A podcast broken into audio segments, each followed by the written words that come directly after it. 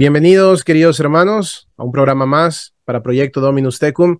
Este día estamos muy contentos, tenemos un invitado de lujo en la casa, a nuestro hermano Luis Román. ¿Qué tal, Luis? ¿Cómo te encuentras? Excelente, excelente. Gracias por la invitación, de verdad que sí. Muy contento de estar aquí con ustedes. Muchas gracias. Bueno, los que no lo conocen, yo creo que ya la mayoría lo conoce, eh, nuestro hermano Luis Román nos presenta temas muy interesantes en su canal Conoce, Ama y Vive tu Fe. Es un canal que el proyecto Dominus Te consigue de muy cerca y que se alimenta muchísimo con todos los conocimientos que Luis nos entrega día a día y le agradecemos siempre por su esfuerzo. Por esa razón queríamos traerlo acá para que nos pudiera compartir un poquito de lo que él conoce y de la formación que él tiene para poder llevar este tema tan importante. ¿Te parece si comenzamos entonces, Luis? Sí, claro, adelante. Excelente. Bueno, hermanos, el tema que les traemos este día es bien importante, por eso tenemos que ponernos en eh, oración.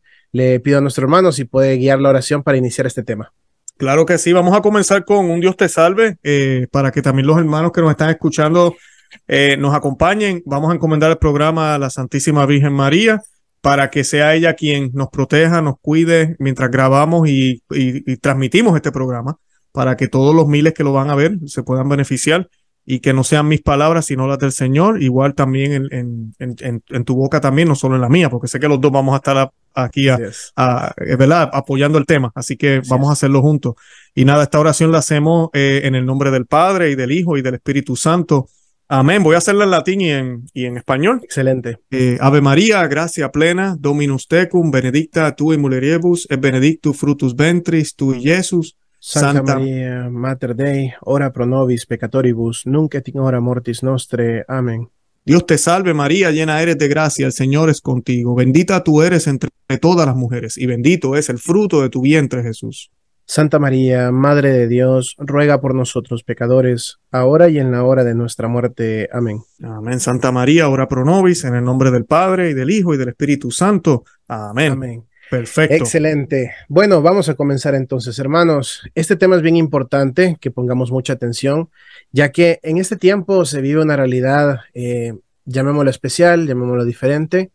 Eh, tenemos diversas líneas de pensamiento, diversas directrices en diversas áreas de, la, de nuestra vida y en ocasiones, eh, por falta de conocimiento o tal vez por falta de guía, podemos caer en caminos o en pensamientos que quizás no son correctos para nuestra fe. Por eso quiero preguntarle a nuestro hermano Luis Román, ¿existen casos en los que la autoridad, llamemos autoridad a un, jefe, a un superior, en diversas áreas, puede ser área económica, política, social, religiosa, eh, pueden dar diversas órdenes en las que nos encontremos en alguna situación de si debemos obedecer o no, ya que ¿Tú crees que un jefe o un superior podría estar equivocado en alguna orden que puede dar en algún momento?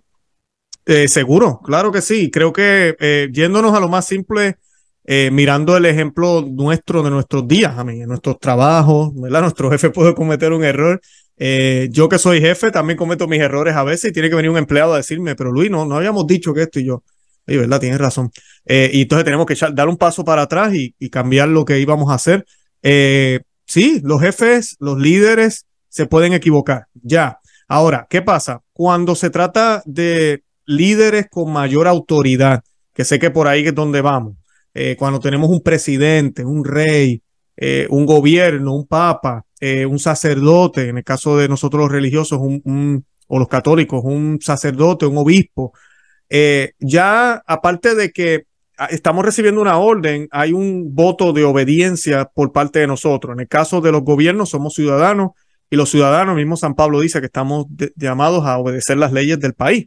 Ahora, siempre y cuando nada nos lleve en contra de Dios, pero eh, inclusive hasta los taxes, como decimos, los impuestos, hasta el mismo Jesucristo, ¿verdad? Lo de César al César y lo de Dios a Dios. O sea que en ningún momento las Sagradas Escrituras nos dicen que solo lo de Dios y lo demás, no, no le hagan caso, no obedezcan nada, no. Así damos testimonio del de el, tipo de sumisión que podemos tener para ser ciudadanos en, en, el país que estemos, ¿verdad? Eh, en el caso de la política. Ahora, en el caso religioso, que a mí me gustaría enfocarme más en la noche de hoy, pues eh, ustedes saben que hemos tenido en los últimos décadas, y no solamente décadas, yo diría desde mucho antes, podríamos mirar a Martín Lutero, cuando Martín Lutero decide romper con la iglesia, muchos obedecieron su, su directriz, porque incluso sacerdotes y obispos se unieron a Martín Lutero. A veces pensamos que Martín Lutero solo y miles y miles de personas se fueron. No, eh, esos miles que se fueron incluso habían religiosos y muchas personas laicos eh, pues tenían esa disyuntiva. Entonces sigo el mandato de mi obispo ahora que dice que esta reforma o este movimiento de Lutero es de Dios y esto es necesario porque la iglesia está en crisis y tenemos que separarnos porque Roma está en la silla del diablo y tenemos que hacer algo, ¿qué hacemos? Y pues eh, tú y yo sabemos la respuesta, no, para nada, lo haríamos, debemos ser fieles a Dios. Pues esa siempre debe ser la actitud. Y yo quería poner un ejemplo porque es bien difícil ver este tipo de cosas con, con los, ya los obispos, cardenales y aún más con el Papa. Y yo pues quería brindar un ejemplo de un Papa, que yo no sé si conocen la historia, pero el Papa Juan Pablo XXII es el Papa, a mí, Juan, Papa Juan XXII, disculpe, Papa Juan XXII. Eh, yo que estoy terminando ya casi mi maestría en, en teología y filosofía en la Universidad de Steubenville, esto es un caso que se discute ahí y me gustó mucho que lo discutimos, que lo hablamos.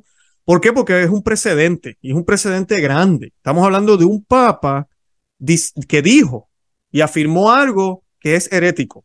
Entonces, que va en contra de la doctrina. Y yo voy a empezar a leer la doctrina, el catecismo inclusive actual, eh, que obviamente esa doctrina no ha cambiado, eh, sobre la visión beatífica. El numeral 1023 dice, los que mueren en la gracia y la amistad de Dios y están perfectamente purificados, viven para siempre con Cristo, son para siempre semejantes a Dios, por lo que ven tal cual es, cara a cara. O sea que desde que mueren y ya eh, ese primer juicio ha pasado y son bienvenidos a las glorias eternas, ya participan, disculpen, de la visión beatífica. ¿Qué pasa con este Papa? En tres sermones pronunciados en la Catedral de Aviñón, entre el 1 de noviembre de 1331 y el 5 de enero de 1332, el Papa Juan XXII sostuvo la opinión que según, según la que las almas de los justos, incluso después de su perfecta purificación en el purgatorio, si tuvieron que pasar por ahí, no gozaban de la visión beatífica. Eso lo dijo el Papa. Solo tras la resurrección de la carne y el juicio final. Cuando ya suceda esa otra parte, entonces, según él, serían elevadas por Dios a la visión de la divinidad, eh, ¿verdad? Colocadas bajo el altar, que eso es una cita de Apocalipsis 6.9. Eh, eso es lo que dijo él, el error de él, según él, La visión beatífica de la divinidad sería concedida a las almas, no después del primer juicio, sino solamente tras la resurrección de la carne. Eh, esto era algo que incluso había sido refutado anteriormente por Santo Tomás de Aquino, que en Dei se llama De Veritate, cuestionamiento 8, artículo 1, y en la suma teológica también, para los que tal vez están apuntando, primera parte, cuestionamiento o pregunta 12, artículo 1, eh, él responde, ¿verdad? Cuando responde sobre esto y habla muy claramente de que no, que los santos, ¿verdad? Los que ya pasan a la santidad, participan de la visión beatífica e inmediatamente. Cuando Juan 22 volvió a proponer este error, escuchen bien lo que voy a decir ahora cuando Juan 22 volvió a proponer este error, fue abiertamente criticado por muchos teólogos. O sea que teólogos, personas preocupadas por la iglesia en aquel tiempo, todavía no, no había pasado un Vaticano II que nos dice que los laicos no podían hablar antes, supuestamente. Claro, Aquí ya tenemos teólogos ya que van y critican al Papa, una crítica constructiva, como dicen ahora, una corrección fraterna, podríamos decir, lo criticaron abiertamente. Entre los que intervinieron en el debate estuvieron Guillermo Durán de Saint, que algunos conocen quién es, era obispo, eh, que acusó inclusive al Papa de recuperar las herejías de los cátaros. El dominio inglés, eh, también, el dominico inglés Thomas Whaley también resistió esa, esa enseñanza y sufrió por culpa de eso juicio y reclusión. Para que vean que lo que a veces se vive ahora, que vemos que hay cosas que están mal y lo decimos, le ha costado a mucha gente de siempre. Defender la verdad siempre cuesta. y lo vemos aquí en la historia. El franciscano Nicolás de Lira también lo resistió y el cardenal Jacques Fournier, un teólogo pontificio. Cuando el Papa intentó imponer esta doctrina errónea en la Facultad de Teología de París, el rey de Francia, Felipe VI, prohibió que fuera enseñada. miren esto, un rey diciéndole a la universidad, no, no, eso aquí no se va a enseñar, pero viene del Papa. No, no, eso no, es que va en contra de la doctrina, no lo podemos enseñar. Y según lo que cuenta el canciller de, de la Soborna, Jean, Jean Gerson, este rey, Felipe VI, llegó a amenazar con la hoguera a Juan XXII. Imagínense, a ese extremo, si no se retractaba. En víspera de la muerte de Juan XXII, y quiero decir esto porque es parte de la historia también, eh, afirmó haberse pronunciado solo como teólogo privado. O el Papa ya a punto de morirse, él afirmó que lo que él hizo, el pronunciamiento que él hizo, lo hizo solo como teólogo privado. Y aquí es donde voy a hablar ahorita ya mismito del magisterio ordinario y el magisterio es cátedra de un papa, que son dos cosas distintas. Eh, y él decía que él lo hizo pronunciándose como teólogo privado sin comprometer el magisterio que ostentaba.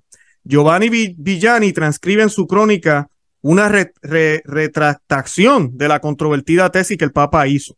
O sea que se cree que se arrepintió, se cree que cambió de posición, pero estuvo errado. O sea que contestando tu pregunta, sí, los líderes se pueden equivocar. Luego de eso, que esta parte es bien importante, el nuevo pontífice eh, que surge luego de que Papa Juan XXII muere, quiso cerrar la cuestión con una definición dogmática, la Constitución Benedictus Deus, que ese es el documento que estudiamos en la universidad del 29 de enero de 1336, que dice lo siguiente, con nuestra apostólica autoridad definimos que por disposición general de Dios, las almas de todos los santos, incluso antes de la resurrección de los cuerpos y del juicio final, estuvieron, están y estarán en el cielo, y que estas almas han visto y ven la esencia divina con una visión intuitiva y más aún cara a cara, sin la mediación de criatura alguna. Y esto fue reafirmado luego por otra, eh, por el concilio de Florencia. Eh, después de todas estas decisiones doctrinales, ¿verdad? Esto ya es dogma de la iglesia. La tesis mantenida por Juan 22 debe ser considerada formalmente herética, aunque en la época en la que el Papa la sostuvo no había sido aún definida como dogma de fe. O sea, que él no la define como dogma de fe. O sea, que el Papa en el sentido pontificio no definió una herejía para que la iglesia la creyera, pero sí dijo él personalmente, privadamente, eh, dijo una herejía.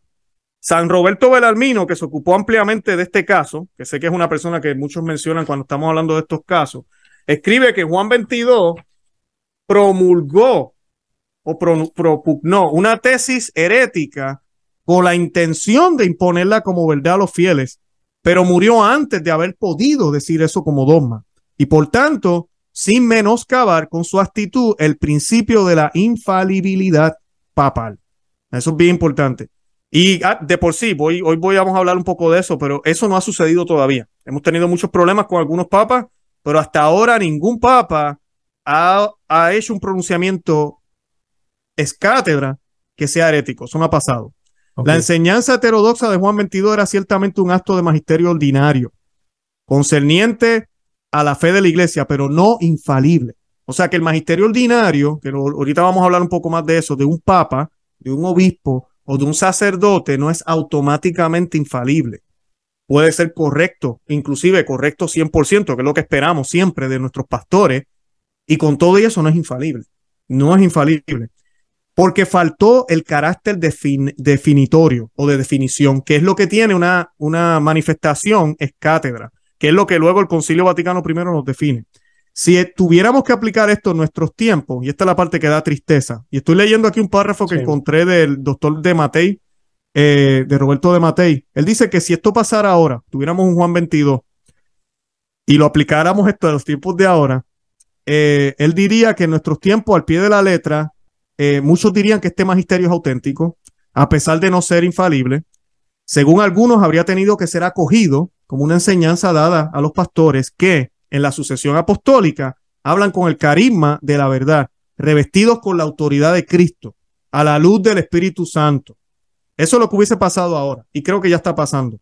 Su tesis habría requerido el grado de adhesión denominado obsequio religioso de la voluntad y del intelecto, o sea que nos olvidamos de eso, enraizado en la confianza en la existencia divina al magisterio y por eso en la lógica y bajo el empuje de la obediencia de la fe. Los defensores de la ortodoxia católica, en vez de resistir abiertamente a las doctrinas heréticas del Papa, hubieran debido doblegarse frente a su magisterio vivo.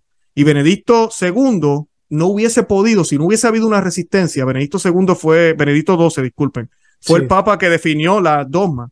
Si ellos no hubiesen resistido, Benedicto II disculpen, 12, no habría tenido la oportunidad de oponer esa doctrina y de formular un dogma, un dogma que nos ayuda a todos a alcanzar la santidad, a entender la, los misterios de fe, que de por sí todo eso fue movido por el sensu fidei, que realmente nos dice, espérate un momento, viene del Papa, se ve, se pareciera que es bueno, pero no, aquí hay algo mal. O sea que Exacto. definitivamente sí, no, de ellos pueden equivocarse. Y quise leer la historia completa porque creo que tocamos unos puntos importantes para las siguientes preguntas, de que es la actitud correcta es siempre obedecer a Dios primero, obedecer su doctrina y aceptar que nuestros líderes, quienes son seres humanos, se pueden equivocar. Y por eso es que tenemos que tener caridad con ellos y tenemos que orar por ellos. Pero tenemos que aceptar eso, porque si no pensamos que el Papa o el obispo o mi sacerdote o mi jefe en el trabajo o el presidente de un país no se puede equivocar, entonces estamos hablando de que estamos volviendo dioses a nuestros líderes. Y eso no, eso no es de Dios, eso no está bien. Así es, justamente Luis. Y te hago esta pregunta eh, porque en la actualidad en la iglesia nosotros podemos observar eh, pues lineamientos de autoridades eclesiásticas ya a nivel de parroquia o incluso jerarquía que pueden ir disonantes acorde a la, a la, doctrina de la fe. Por ejemplo, tenemos el caso del camino sinodal, que ya hemos observado muchísimos análisis de muchos sacerdotes, más que todo en España, en Barcelona, en Sevilla, que han dicho que algunas de las conclusiones que se han dado eh, son para llegar a introducir a las sacerdotisas o romper con el celibato sacerdotal o la ideología de género o todo este tipo de, contenido nocivo que ya sabemos de dónde viene. E incluso todas estas cosas también eh, están afectando ya en la manera, en el criterio de, las, de, las, de la feligresía. También podemos observar eh, cómo la JMJ de este año va a ser contaminada con los lineamientos de la Agenda 2030 de la ONU y, eso se ve claramente en el programa, dice que está dirigido por la Agenda 2030 de la ONU, sí lo dice tal cual la página de la JMJ. E incluso ponen los, el organigrama donde explican cada faceta. La salud, que sabemos que para la ONU salud implica control de la natalidad a través del aborto, de las prácticas anticonceptivas y muchas otras cosas más. Eh, la, eh, la educación, que por obvias razones incluye la ideología de género y muchas otras cosas más. Entonces, cuando vemos todo este tipo de cosas, eh, podemos plantearnos el versículo Hechos 5:29 que nos dice obedecer a Dios antes que a los hombres. No, definitivo, definitivamente. Y sabe que es interesante, me, me gustaba que citaras el, texto de, la Biblia, Hechos 5:29, porque ellos están hablando, o sea, estamos hablando de Juan y Pedro siendo arrestados, San Juan y San Pedro, siendo arrestados, eh, siendo amonestados por, por el Senedrín, o sea, por los líderes religiosos de la época. Y de, ellos le están dejando saber, hey, ya dejen de hablar de este Jesús. Y estamos hablando de los apóstoles que, que podemos debatir y por qué lo del Sanedrín hacía eso, porque eso ese no es el punto. El punto es que los apóstoles, independientemente de que pensaran, es que ellos no entendieron. Ah, ¿verdad? Déjame ser, déjame, déjame ser humilde, déjame obedecer. O no, mira, ellos tienen la autoridad, aunque están equivocados, y como ellos tienen la autoridad, pues yo sé que están equivocados, pero tienen la autoridad, pues yo obedezco. Yo tengo que obedecer porque el que obedece no se equivoca. Entonces yo tengo que hacer eso. No, pues ¿qué hacen Pedro y Juan? Pedro y Juan le dicen, no, es necesario obedecer a Dios antes que a los hombres. Y le están hablando a las autoridades religiosas de aquel tiempo. Y eso es un, testimonio que, que, a nosotros no, nos da el ejemplo de que hay un orden. E incluso siempre yo cito los mandamientos. Por alguna razón nuestro Dios, bueno, es obvio ¿verdad? que Dios es primero, pero los mandamientos que dice primero, amarás a Dios sobre todas las cosas y a tu prójimo como a ti mismo. O sea que si algo que me pide mi prójimo para que yo pueda amarlo supuestamente pueda tener una buena relación con esa persona, para que haya fraternidad, unidad y nos llevemos bien, para que podamos tener un diálogo y podamos caminar juntos y comunicarnos mejor y supuestamente podamos tener un mundo mejor, me lleva a no amar a Dios como tengo que amarlo, porque para poder yo amar a Dios debo ser como un hijo para Él entonces debo obedecer sus mandatos, seguir sus reglas, seguir sus consejos. Entonces lo que me piden contradice lo que Dios me dice. Pues mira, si tengo que sacrificar la supuesta unidad, la supuesta fraternidad, paz, diálogo, armonía y, todo lo que queramos llamarle, pues tengo que hacerlo. Porque en ese orden es que va. Primero yo amo a Dios sobre todas las cosas. Así dice, a Dios sobre todas las cosas. Y luego a mi prójimo. O sea que lo que yo hago con mi prójimo no puede contradecir ese amor que yo tengo a Dios. Y la obediencia no puedes, es solamente ciega para Dios. porque a Dios nosotros no lo podemos contradecir y nosotros sabemos que Dios nos ama, que Dios es perfecto, que Dios eh, quiere lo mejor para nosotros. O sea, que yo no tengo que cuestionar nada. Pero el prójimo, yo tengo que mirarlo siempre, siempre, siempre con, un, con los ojos, con, con, con el lente de Cristo y asegurarme, espérate, esta persona que me está pidiendo, esta persona que me está queriendo decir, ¿por qué me está pidiendo tal cosa? Espérate un momento, eso contradice lo que yo creo, lo que la, bueno, lo que yo creo, no, lo que el Señor me enseña y lo que yo le creo a mi Señor. Pues por ende yo no lo obedezco, yo no lo sigo, porque yo no puedo serle fiel a mi maestro, a mi Señor, a mi Dios. Por eso murieron tantos mártires los primeros siglos de la iglesia y luego también, ¿verdad? Pero los primeros siglos de la iglesia, por querer obedecer a Dios antes que a los hombres. Y, definitivamente sí, tenemos que, tener eso en nuestro corazón y hacerlo, al ejemplo de los apóstoles y al ejemplo mismo de, nuestro Señor Jesucristo, que tampoco se detuvo a hacer su ministerio cuando incluso las autoridades eclesiásticas que eran legítimas y que eran válidas y que él reconocía, incluso él decía, ellos tienen, ellos están en la, en la silla de Moisés, en la cátedra de Moisés. Eh, con todo y eso, él tenía, él venía a hacer el trabajo de su padre.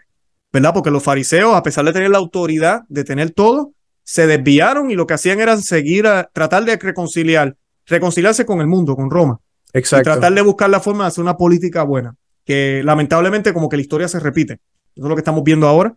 Y pues ahí es donde nosotros tenemos que pedirle al Espíritu Santo que nos ayude a discernir y a darnos cuenta de que hay cosas que yo no puedo obedecer. Eso no significa que yo no amo al que me está dando esa orden que va en contra de Dios, o que no voy a orar por él, o que no lo voy a reconocer como, como, mi, como mi pastor o mi líder, sino que, mira, no puedo obedecer eso porque me ponen, me ponen grave pecado, me ponen en, en peligro. Así es, así es justamente. Y también eh, viene, viene a mi cabeza, eh, Luis, ¿por qué será que mucha gente todavía tiene como esa ceguera, llamémoslo nivel ceguera espiritual?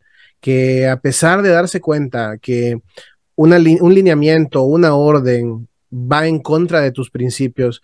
Eh, estamos hablando a nivel religioso, pero puedo poner un ejemplo a nivel, eh, a nivel político para tener una idea de una orden equivocada. Puede ser, por ejemplo, si sabemos que un líder político aprueba el aborto y todo este tipo de, cosas modernistas, progresistas.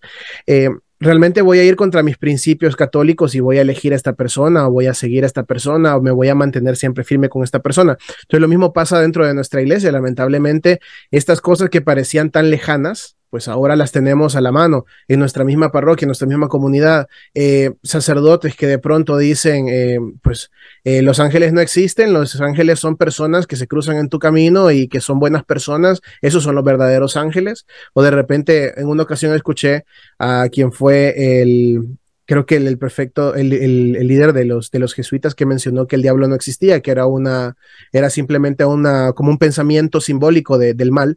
Entonces, eh, cuando nos traen este tipo de, pensamientos erróneos, heréticos, ¿por qué será que hay gente que todavía no logra identificar esto y se mantiene en una ciega, eh, en una obediencia ciega? Pues mira, a mí no, no estamos aquí para jugar los corazones de nadie, ¿verdad? Pero por eh, supuesto, yo también me hago la misma pregunta. Yo también digo, pero ¿qué pasa? Yo creo que San Pío X decía en Pascendi, en la encíclica Pascendi, que, el, que el que el mal grande del modernismo, ¿verdad? Eh, eh, eh, existía, pero que lo que, lo, lo que le daba fuerza era la ignorancia de la fe.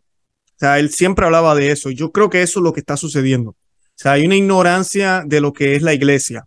Hay una ignorancia de lo que es el Papa. O sea, y la gente ve al Papa como una figura política. o al obispo, como una, una figura política. Incluso yo he escuchado gente que dicen, no, yo sé que antes era mucho más más estricta la iglesia, pero estos son los tiempos que nos tocó vivir, ese es el papa que me dieron, ese es el obispo que me dieron y mi trabajo es obedecer. Y no, eso contradice todo el intelecto, todo lo que nosotros tenemos, siempre y cuando el papa y el obispo no estén predicando lo que es. Ahora, si están predicando lo que es, están diciendo, son ecos de la voz del buen pastor, son ecos de Jesucristo, dicen exactamente lo mismo, pero lo, lo traducen a los tiempos de ahora pues es distinto. O sea, cuando uno tiene un buen sacerdote, un buen obispo, definitivamente lo que me pida yo lo hago, porque yo sé que eso me va a acercar a Dios. Y siempre fue así, como dices tú. Eh, hemos tenido nuestras manzanas podridas aquí y allá, un poquito de cizaña aquí y allá, pero no podemos negar, porque hay que ser, hay que ser, tratar de fantasear, que en la época que vivimos ahora, y no solo en el 2022, de unas décadas para acá, la cizaña ha crecido y ha acelerado su crecimiento. Y no se avergüenza de ser cizaña y lo dice abiertamente.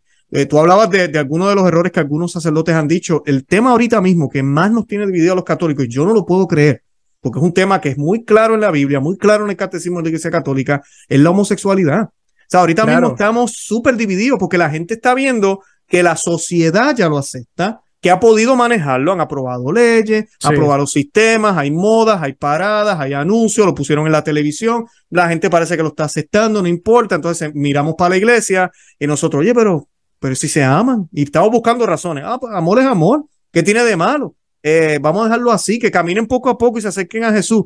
Y eso nos está dividiendo grandemente. Y es increíble que católicos, inclusive personas mayores, no se den cuenta del cambio de muchos obispos y sacerdotes, no de la iglesia. La iglesia todavía enseña lo que siempre ha enseñado, pero los obispos, los cardenales, eh, a veces el Papa con sus comentarios, eh, dan esa, esa imagen de que estamos abiertos a un cambio. Aunque ese cambio no ha pasado, pero ¿qué pasa? Cuando dan la imagen de que el cambio, estamos abiertos a un cambio, comienza a pasar el cambio, no en, no en papel, no en doctrina, pero la actitud de la gente. Entonces vemos sacerdotes bendiciendo parejas del mismo sexo, vemos gente aprobando cosas que no son, vemos sacerdotes dándole la comunión a parejas que no se han casado, viven en fornicación, eso no importa, porque es el hijo del, del ministro extraordinario de la Eucaristía, bendito, pues, que se conozcan primero en la casa y luego se casen. Y, y ese es el catolicismo que vivimos. Eh, no vemos sacerdotes que ya regañen. Eh, en mi caso, yo le doy gracias a Dios, la parroquia que yo voy es al revés. Eh, yo recuerdo, yo comparo el novusoldo que yo iba antes y no estoy diciendo que todos los novusoldos son iguales, no me tomen a Claro, claro. Hay buenos sacerdotes también. Pero mi experiencia personal, he tenido mejor experiencia con las iglesias donde se celebra el rito tradicional.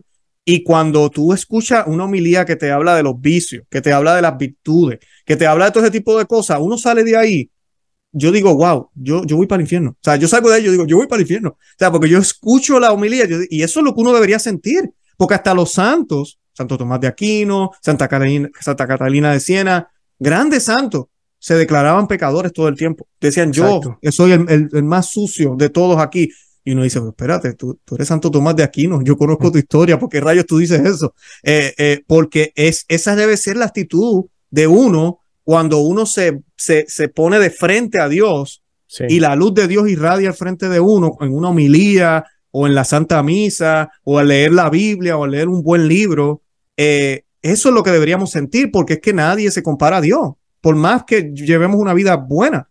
Entonces, ¿qué pasa? Cuando uno va a otras iglesias donde parece una humildad de automotivación, entonces uno sale de ahí, ¿no? Yo estoy salvo, bendito sea Dios, ¡eh, bendecido, santo! ¡eh! Entonces está todo el mundo celebrando porque es que ya estamos en el cielo, ya nosotros entramos. O sea, es súper fácil. Y hoy, adivina que el de al lado también, que no va a la iglesia, va a entrar, porque es que Dios es misericordia. Entonces, cuando vemos este tipo de cosas, si yo no conozco mi fe, claro, es más atractivo este sermón, me gusta, me hace sentir bien, voy a la iglesia porque me siento bien, me encanta la música, me encanta aquello, lo otro. Pero si empezamos a conocer la fe, por eso es que San Pío decimos, volviendo a lo mismo, si yo conozco mi fe y a mí me dan ese, que yo digo que es como cuando te dan un dulce y le echan demasiado azúcar, porque es que empalaga, ese tipo de homilía empalaga, eh, yo me doy cuenta. Entonces yo digo, espérate un momento, ¿Por qué el Padre dice que ya estamos salvos? Si aquí todos somos pecadores. ¿Por qué el Padre está diciendo que, que el infierno tal vez está vacío o no existe? Eh, porque la misericordia de Dios es tan extensa que posiblemente todos nos vamos a ver en el cielo. Fulanita acaba de morir y ya estamos hablando de que está en mejor lugar. En vez de hablar de vamos a orar por el alma de ella para que descanse en paz. Son cositas que, y hasta las oraciones se contradicen. Tú escuchas la humildad del Padre asumiendo que ya está en el cielo y de momento van a hacer las oraciones y todas hablan del purgatorio y hablan de cosas que no, que no, y uno dice, ven acá, aquí hay algo mal. Y e, esas son las cositas que yo no sé por qué hay gente que no las ve. Yo lo que le pido a la gente que nos ven, ojalá, yo me imagino, la gran mayoría de la audiencia que nosotros tenemos posiblemente lo saben, pero cuando usted comparte estos videos a otros, y a veces la gente se molesta, porque vienen y escuchan estos temas y dice, ¿por qué está hablando este tipo? Que ojalá el Espíritu Santo los ilumine, porque cuando uno conoce la fe, cuando tú conoces la voz del buen pastor, tú sabes dónde escuchar, porque vas a distinguir al buen pastor y te vas a dar cuenta. Y el Señor dijo, vendrán eh, lobos vestidos de oveja. Y no estaba hablando de los protestantes, yo lo digo muchísimas veces. Está hablando de su iglesia. También habló de la cizaña y el trigo. Por eso yo digo que la ciega está cerca, porque la cizaña y el trigo ahorita se distinguen.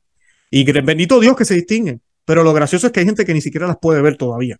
Entonces, porque hay tanta ignorancia de la fe, tanta vagancia de los católicos, y, digo católicos porque pues somos católicos, ¿verdad? Eh, no queremos estudiar la Biblia, no nos interesa, no miramos noticias, simplemente vamos el domingo y eso es mirando el reloj. Entonces, cuando uno vive un catolicismo así, pues lo que diga el padre, me, importa un bledo y hago lo que diga él. Y yo creo que esa es la razón de, la cual nosotros estamos, uno ve tanta gente yendo como zombies, eh, están como, como hipnotizados, eh, que yo también pienso que aquí hay, espiritualmente hay cosas demoníacas también, pero uno ve tanta gente hipnotizada, no solo en la, iglesia, también en la política, en todo, y uno dice, pero ¿qué es esto? ¿Por qué la gente no se da cuenta que eso está mal? O sea, pero así es. Sí, es tremendo, es tremendo. Y tú ponías el ejemplo, eh, lo que vivías en tu, en tu parroquia, en tu iglesia. En nuestro caso, que nosotros eh, asistimos también en, nosotros eh, asistimos en Novus Sordo, de esas Novus Sordo que son, que cuidan la tradición, que, que, que tratan con una, con un amor, con una pasión, lo sagrado. Pues nosotros asistimos con Heraldo del Evangelio y los que tienen oportunidad de vivir las misas con ellos saben de la, del amor que le ponen a todo, del cuidado, de la pasión. Pues es importante cuando un sacerdote en una homilía te da esa formación, te, te moldea, te ayuda a entender más sobre tu fe, que te, que te inculca el ir a leer, el ir a, investigar, el ir a buscar, te enriquecen con historia, te enriquecen con, con, con muchísimas cosas. Y, y, tú bien has dicho que ese es un problema cuando hay pastores, el famoso pastor asalariado que se conoce en la palabra del Señor, que no le interesa sus ovejas, sino que solo le interesa el, su salario supuesto y listo, ya no, ya no da, eh, ya no tiene esa, ese material, ya no da esa, esos frutos espirituales a través de su enseñanza. Y pues es, es, es muy lamentable. Yo creo que también esa puede ser una razón por la cual eh, las personas están ciegas, porque también un ciego guiando a otros ciegos es, es, complicado, es muy difícil. Ahora, Luis, quería preguntarte, tú mencionabas al inicio del programa el tema, en el tema del papado, eh, sobre la, el dogma de la infalibilidad papal. Eh, yo quiero preguntarte, entonces, ¿un papa puede equivocarse a, tanto como persona natural como sucesor de San Pedro en la tierra?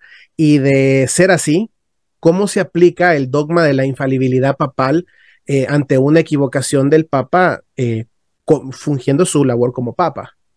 Claro, claro. Eh, bueno, en términos de la infalibilidad papal, no ha pasado todavía que alguien trate de hacer un papa, haya tratado de hacer, ¿verdad? Un pontífice, hacer una declaración es cátedra, dogma, ya tengan todo el documento, ¿verdad? Que eso es bien solemne, muy formal cuando se hace, cuando la iglesia lo ha hecho, y sea una herejía. No ha pasado y honestamente, si me preguntas, yo no creo que pase. No, no, no, no, debería pasar, no va a pasar. De todas formas, esto, los enemigos de, de la iglesia, los infiltrados, ellos saben muy bien esto y no lo van a hacer así. Ellos pueden cambiar la iglesia sin tener que hacer ningún pronunciamiento de esta forma. Ahora, lo que sí han logrado hacer es confundir a las masas y que las masas no entiendan lo que es la infalibilidad, infalibilidad papal, que no es una gracia que es de 24 horas, 7 días a la semana, que es todo el tiempo, no lo es. Por eso, en el pasado, y esto es un llamado que yo hago, y yo espero que, no, sé cuánto va a durar el mundo, ¿verdad? Porque siempre hablamos de esas cosas, pero si, si de aquí a 50 años todavía estamos vivos, si, o 100 años y ya nos morimos y alguien ve este video, eh, si es que existen los videos todavía, habrá otra cosa tal vez. Pero ven, eh, ven la problemática que había en el año 2022 eh, uno de los problemas que estamos teniendo, no, no de solo de Papa Francisco, Benedicto XVI también lo hizo, lo hizo eh, Juan Pablo II, eh, fue como que el más que le dio impulso, y ya antes de él también, es este tipo de, de, de presentar al Papa casi todos los días. O sea, todos los días hay un video del Papa, todos los días el Papa dice algo, todos los días ahorita con Twitter, el Papa escribe en Twitter, no sé si es él personalmente, pero algo ponen que supuestamente es él, donde quiera y es un bombardeo constante que en el pasado no era así. O sea, en el pasado cuando el Papa decía pronunciarse era algo extraordinario. Es como que el Papa habló, el Papa habló, ¿en serio? ¿Qué dijo? O sea, era algo muy, el Papa no se escuchaba, no se veía. Eh, eh, eh, era un, él estaba siempre en Roma, no viajaban tanto porque la idea era que los católicos fueran a donde él, no que él estuviera viajando y buscando todo el mundo. Y eso tiene también unas enseñanzas. No, es, no estamos diciendo que la iglesia no quería a, a, los distintos países, para eso están ah, los misioneros. Ya, para eso están los misioneros y la iglesia tenía más misioneros antes que ahora. Pero el punto es que el, el, el problema que tenemos ahora, yo creo, es ese también, que que los papas se han dedicado a hablar demasiado. Entonces, ¿qué sucede? Vemos la opinión personal de muchos de ellos. Y la gente se hace bien difícil distinguir, porque claro, el Papa nunca se cambia la ropa, está siempre vestido con su ropa de Papa. Cuando el Papa dice que le gusta el equipo de Argentina, o me gusta la soda tal, o me encanta la música esta, o cita un poema de yo no sé quién, eh, pues la gente asume que, oh, está hablando, es infalible, está hablando, la infalibilidad papal está ahí, mira, está hablando, no, nada que ver. Cuando da consejos de salud, con esa con todo este problema que hemos tenido últimamente, eh, él tiene todo el derecho de dar la opinión que quiera, pero él no lo está haciendo y él lo sabe. Él no lo está haciendo, ni es cátedra, ni, ni es un dogma, ni una, eh, ni una eh, enseñanza católica. Él simplemente está respondiendo a la pregunta de un reportero. ¿Qué piensa de esto? Pues yo creo que todo el mundo debe hacerlo. Y pues esa es la opinión de él.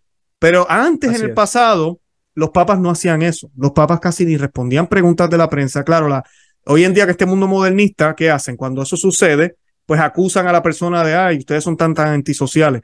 Aunque como todo, eso lo harán con la iglesia, porque la reina Isabel, que en paz descanse, eh, ella tampoco hacía eso. Y eso todavía lo vemos en algunos países. El presidente, inclusive, bueno, el de ahorita de Estados Unidos está más perdido con Juan Visco, pero eh, eh, ¿qué hace él? Él, supuestamente tiene que leer lo que va a decir. Hay un teleprompter, le dicen qué hacer. Todo es fríamente calculado. ¿Por qué? Porque cualquier cosa que diga él puede ser interpretada en el oficio que él está ocupando. Exacto. Y si eso es importante para un presidente o para un rey, imagínense para un papa. Entonces la iglesia entendía eso antes y todavía lo entiende, pero no se sigue. Los papas antes, inclusive, eh, ahorita es bien difícil porque, por ejemplo, cuando el Papa Francisco da sus homilías eh, en las misas que televisan, pues no hay, no hay el beneficio que había antes. Por ejemplo, yo recuerdo eh, de Pío, Pío XII, yo escuché eh, que él hacía las homilías, decía las homilías y le daban una, eh, el escrito y las corregían. Él y varios cardenales las corregían. O sea, ¿qué te está diciendo eso? Que él, metía la pata, como decimos en Puerto Rico, cometía errores. Claro. Cuando hacía esas homilías, ahora no estaba gente grabando, no había Twitter, no había Facebook, no había nada de eso. Entonces tenían ese privilegio Ahora, yo no estoy diciendo que no lo pueden hacer, lo pueden hacer si le dicen a la gente no pueden usar teléfono aquí, no la prensa no va a estar aquí, vamos a dar una transcripción de lo que el Papa diga a los presentes y tienen ese privilegio de corregirlo. Eso se llama ser humilde, porque nadie es tan perfecto y tan buen teólogo, así sea el Papa, de siempre, todo el tiempo, toda la vida, sin importar las circunstancias, de dar siempre sus homilías perfectamente bien y sin ningún error. Es imposible, siempre hay una cosita aquí o allá, utilicé una palabra que, que tal vez se puede malinterpretar, mejor pongamos un paréntesis aquí, quiso decir, yo no sé, ese tipo de cosas. Pío XII lo hacía, lo hacía muchísimo. Eh, no estoy seguro de Benito XVI, tampoco de Juan Pablo II, sí sé que Francisco, ni si quisiera hacerlo, ahorita mismo no tiene ni siquiera la oportunidad, porque es que está todo el mundo con el teléfono. Entonces, eh, bien difícil ahora, pero eso es algo que la iglesia tiene que manejar y lo pueden manejar porque a la reina Isabel y a toda esta gente lo filman cuando están en público, pero cuando están en privado uno no ve nada. Hay mucha seguridad, mucho cuidado, quién está cerca, que, quién tiene teléfono, quién está aquí con cámara, quién está anotando. Yo creo que tenemos que volver a eso, porque esto confunde, confunde muchísimo cuando un papa hace cualquier tipo de pronunciamiento. Entonces, el Vaticano primero, para explicarle rapidito, oh, algo que quería mencionarle, que, que es importante, la infalibilidad papal es una gracia que se le da al Papa, pero es una gracia que no está activa todo el tiempo. Creo que lo dije ya, no es 24/7. Pero es una gracia que solo el Papa tiene. Cualquier Papa, bueno o malo. Francisco tiene esa gracia de poder y ese, ese, ese, esa autoridad de poder hacer un pronunciamiento infalible. Hay, instan hay eh, eh, episodios a veces, eh, por ejemplo, Juan Pablo II, el más famoso que puedo citar, él tuvo uno cuando le hicieron la pregunta sobre las mujeres sacerdotisas, y es un debate que, que hay, no, no es que es oficial, infalible, pero cuando uno lo lee, dicen, cuando el Papa lo dijo, en la manera en que habló autoritariamente, definiendo algo y luego concluyendo lo que estaba diciendo, le contestó a la persona que le hizo la pregunta en una de las audiencias generales, dijo, es que la iglesia al final dijo, eh, eh, Jesús fue hombre, la, la, la, definió el proceso, definió lo que es un sacerdote y luego de eso dice, en conclusión, nosotros como iglesia no tenemos autoridad porque la iglesia está sujeta a Jesús y Jesús ya hizo esa, esa determinación. Entonces, tú lees todo, cumple con los tres requisitos que menciona el, Concilio Vaticano I eh, para hacer una expresión infalible, aunque esta no fue solemne, infalible, planificada, anunciada, pero sí hay instancias a veces, hay momentos en la vida de los papas, especialmente los papas santos, que hay luces así. Y uno dice, en ese momento el papa cuando dijo tal y tal cosa, se podría decir que fue infalible, porque fue perfectamente dicho, pero tiene ese, esos caracteres, esos caracteres, esas características de definir, de, de, de insistir y de, y de dar una conclusión, una definición clara de lo que se supone que tengamos que creer sobre eso. Porque la infalibilidad papal, según la estableció el Concilio Vaticano I, solo actúa en situaciones muy concretas y limitadas. Tienen que ser temas de fe y de moral, nada de la salud y nada de cualquier otra cosa. Eh, y tienen que ser bien definidos de forma escátedra.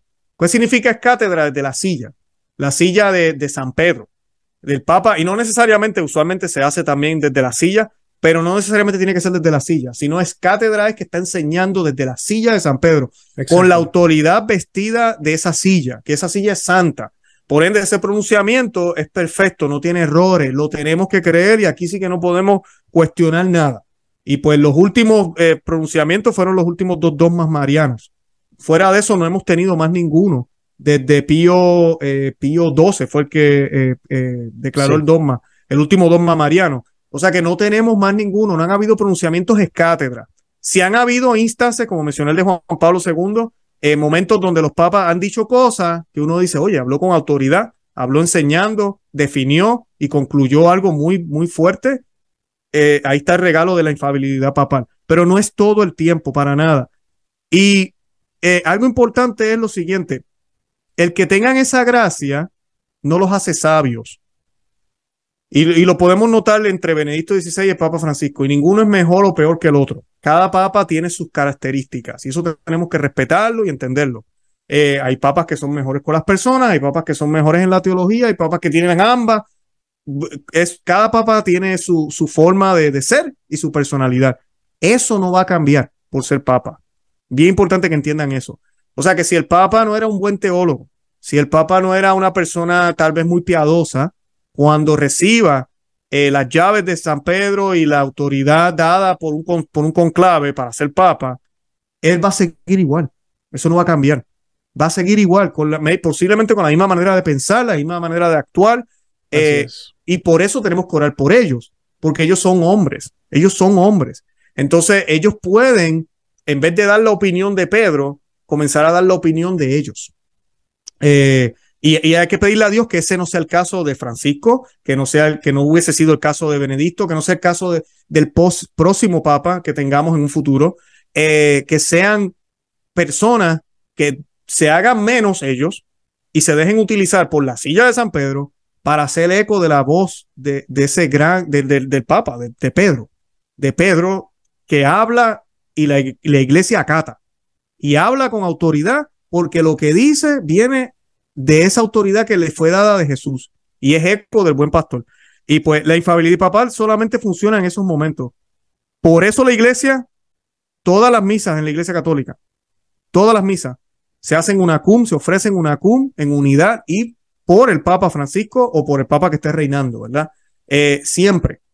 La iglesia ha tenido esa práctica, porque si él fuera perfecto y fuera un semidios, pues ¿para qué hacerlo? Pero no, una de las indulgencias más populares que nos conceden a nosotros los laicos es en Santo Rosario. O sea, nosotros siempre hacemos un Ave María, un a mi Padre Nuestro, un Ave María, un Gloria, para recibir las indulgencias que nos conceden por el Santo Pontífice. Sea quien sea, y cuando digo Santo Pontífice, no estoy diciendo que ya está en el cielo y es el más perfecto. es santo porque la silla es santa. Está sentado en una silla y representa algo que es santo. por ende, se le puede decir su santidad, se le puede llamar de esa manera, sin caer en las otras cosas. Así que no sé si te respondí la pregunta, pero sí, se pueden equivocar, pero así es que funciona la infabilidad papal. Si ellos hacen esos mandatos de cátedra, no tenemos que tener ninguna duda. Y no ha pasado, no ha habido ni un solo caso que se haya pronunciado algo es cátedra que sea herejía. Ni pasará. Excelente. Excelente. Sí, sí, no, no creo yo también que llegue a suceder.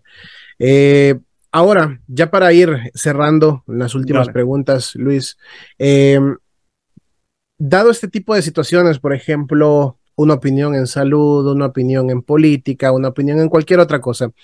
Eh, un católico bien instruido, pues por supuesto que sabe que estas enseñanzas en ocasiones son disonantes con la doctrina, no van acorde a, a, lo que deberíamos de seguir o a lo que deberíamos de enseñar.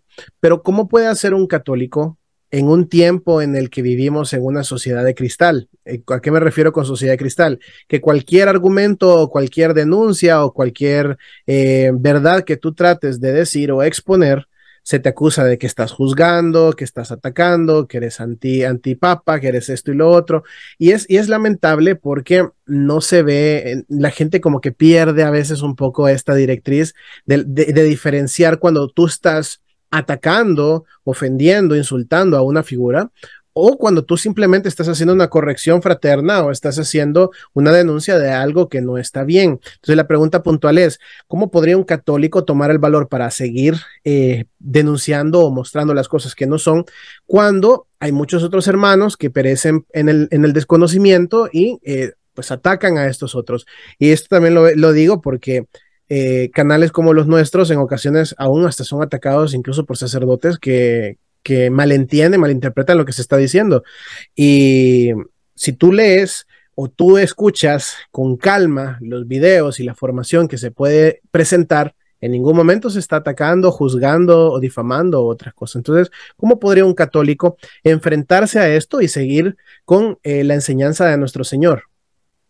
No, definitivamente hay que hacerlo. Uh, uno tiene que denunciar, eh, está en las Sagradas Escrituras, hay que denunciar lo que está mal, lo que puede, pues en mi caso, eh, eh, lo que hacemos nosotros en Conoce a María de tu Fe y lo que hacen otros hermanos, lo haces tú, lo hacen muchísimos otros. yo digo que lo evalúen, miren, miren los adjetivos. O sea, si yo publico un video y empiezo a decir, porque Papa Francisco es tal y tal cosa, él es esto, él es aquello, yo les diría a ustedes, mira, dejen de escucharme. Porque yo estoy aquí simplemente atacando al Papa. O sea, estoy hablando de lo, de lo, lo que sea que, ¿verdad? No quiero empezar a decir adjetivos. Pero yo no hago eso y sé que muchos de ustedes, de los que nos siguen y mucha de la gente que hablan con otras personas, no es lo que hacemos. Cuando nosotros hacemos una, eh, eh, una corrección o tratamos de explicarle a la gente, mira, yo sé que el Papa dijo tal y tal cosa en tal sitio, pero entiende que eso no fue infalible, o entiende que él estaba en tal lugar y quiso decir tal cosa, pero eso no hay que, esa es su opinión, realmente lo que la iglesia enseña es esto, pues yo no estoy diciendo nada de él, yo estoy hablando de la doctrina de la iglesia que puede estar siendo eh, desviada o la persona no está prestando atención porque escuchó algo del Papa, escuchó cierta cosa. Eh, yo recuerdo cuando sucedió el chisme este de también de la homosexualidad y salieron los comentarios de él de un documental y él está hablando de los matrimonios civiles, lo cual es malo también. Pero, Por supuesto. Pues sí, no, es malísimo, pero, pero hubieron muchas aclaraciones. Yo recuerdo haberlo dicho en mi canal. Yo dije, no, el Papa no ha dicho en ningún momento que sacramento. Eso sí Exacto. hay que decirlo. Él nunca lo dijo. Ahora, lo que él dijo también está mal, porque sí. un católico no debería ni siquiera apo apoyarlo, ni, ni siquiera pensar que es razonablemente menos, menos, menos bien, más o menos mal, eh, el que en, eh, se le concedan derechos a un ciudadano por su sexualidad. Lo que él debería estar defendiendo es que todo ciudadano merece ser respetado, tener los mismos derechos y no miremos la sexualidad. ¿A quién le Exacto. importa? El que no es cristiano, pues mira, ya uno asume que pues hace cosas que no sé, que hará por ahí. Y eso es problema de él con quien lo esté haciendo. Entonces, el empezar a hablar de derechos y leyes que sí. no le competen a él como quiera, a favor de un grupo en específico, que el grupo lo que lo hace distinto no es la raza, no es el idioma, no es su creencia, sino lo que hacen con sus partes genitales, pues tenemos un problema grave. Pues claro, uno tiene que aclararle eso a la gente y explicarles que, mira, ve, aunque el Papa dio su opinión en esta otra parte, es grave en cierto sentido. No quiero decir que es un, no, no, es una herejía, porque no está hablando de algo de la fe, Exacto. pero sí es errado, sí es erróneo. Exacto. Entonces, lo que la iglesia enseña es esto, esto y esto. El catecismo de la iglesia católica dice esto y esto y esto. Y pues se acabó. No, ya Luis está criticando al Papa, que el Papa. No. O sea, el hombre, él dio su opinión y esa es la opinión de Bergoglio. Es la Exacto. parte difícil de separar, ¿verdad? Es la parte de él como ser humano, que él cree que, mira, pues como la sociedad está como está, deberíamos también, no, la iglesia no está para eso. Allá los abogados si quieren defender eso, allá la gente secular, pero no nosotros. Entonces sí, debemos hacerlo, pero yo siempre le digo a las personas, porque sí, allá afuera hay canales, y me da pena decirlo, que a veces la gente nos confunden, me confunden a mí, y a otros que lo hacemos bien, y no quiero decir que somos perfectos, pero tratamos de hacerlo por el, por el amor a las almas. Yo lo hago por la salvación de las almas. No, a mí lo más que me interesa es porque me da mucha pena ver gente que me digan a mí que cualquier religión uno se puede salvar. Eh, me han dicho, me lo han dicho, católicos. Me han dicho eh, muchísimas cosas que no, que no tienen lógica, no tienen sentido.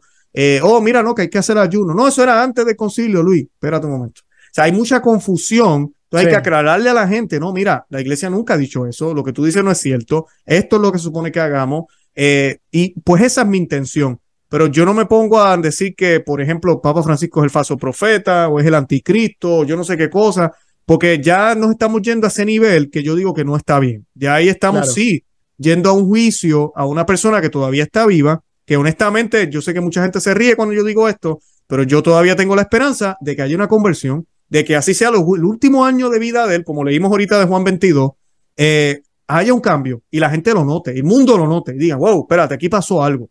Y es que él se dé cuenta de muchísimas cosas que se dejaron hacer, que no debieron haberse dejado hacer. Eh, la tolerancia, el silencio en muchos temas, eh, el dejar que muchas cosas sucedieran y el apoyar movimientos que no necesariamente son católicos por el amor a la unidad y la fraternidad y todo ese tipo de cosas. que la intención podrá ser buena, pero realmente el camino no es el correcto, el camino es solamente Cristo. Entonces, pues a eso yo le pido a Dios que ojalá pase, ojalá suceda. Pero yo emitir un juicio de eso no debemos hacer. Y yo creo que ni tú ni yo y muchos canales no lo hacemos. Yo invito a las personas que se sienten inspiradas, que ven los canales de nosotros y dicen, oye, yo quiero hacer lo mismo, me gustaría ir a la iglesia a hablar de estos temas. Háganlo con amor y caridad. Nadie es bruto aquí, nadie es ignorante, no tenemos que estar hablando con adjetivos. Eh, vamos a hablar del tema. Es bueno los debates, es bueno hablar de estos temas, pero lo importante, si les digo, prepárense. Cuando usted hable de estos temas, usted no hable de su opinión.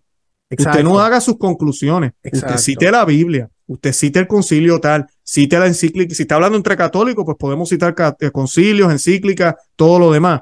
Si está hablando con protestantes, pues le quedó solo la Biblia, ¿verdad? Pero sepa bien qué es lo que va a decir y de dónde lo sacó. Porque viene con las opiniones, no, es que el Papa, es que ese tipo, me cae, ese tipo, la cara que tiene, yo no sé, a mí me da una, una mala vibra. Eso no son argumentos. ¿Qué, qué rayos tú estás diciendo? O sea, tú tenemos que hablar con argumentos, ir y buscar qué fue lo que se dijo, qué es lo que dice la iglesia, y con mucho amor mostrárselo a las personas, no tanto por el bien de Francisco, o por el bien del obispo tal, o por el bien de sacerdote, porque ellos ni se enteran, por el bien de esa persona, de los que nos escuchan, de los que nos ven, en persona o en video o en donde sea, para que pues se mantengan en ese camino correcto y que ojalá también nosotros aprendamos en ese caminar, que es lo que ha pasado conmigo. Yo he aprendido muchísimo gracias a esta crisis, de verdad. Sí, realmente creo que todos hemos aprendido mucho. Eh, este tiempo también de, de pandemia que fue de mucho sufrimiento, de muchas cosas para muchos, pero también eh, muchos aprovechamos el tiempo para formarnos en, eh, con, el Señor en, este tiempo y nos ha ayudado mucho para aprender. Y lo que tú dices es bien importante, Luis, porque cuando uno se presenta eh, en, esta, en esta plataforma, uno debe ser un profesional, uno está representando algo, uno está defendiendo nuestra doctrina, nuestra tradición, nuestra fe. Entonces, eh, tú dices algo muy, muy clave. Evite enfocar su opinión y más la parte doctrinal, la parte de la enseñanza, de dónde están sacando lo que están diciendo, porque eso es bien importante. Cuando tú cometes el error de empezar a dar más tus opiniones que la, que la doctrina, que la formación, es donde, es donde nos equivocamos y donde nos desviamos y empezamos ya a, a sacar teorías y que él puede ser esto y que él puede ser lo otro y que aquí, que allá.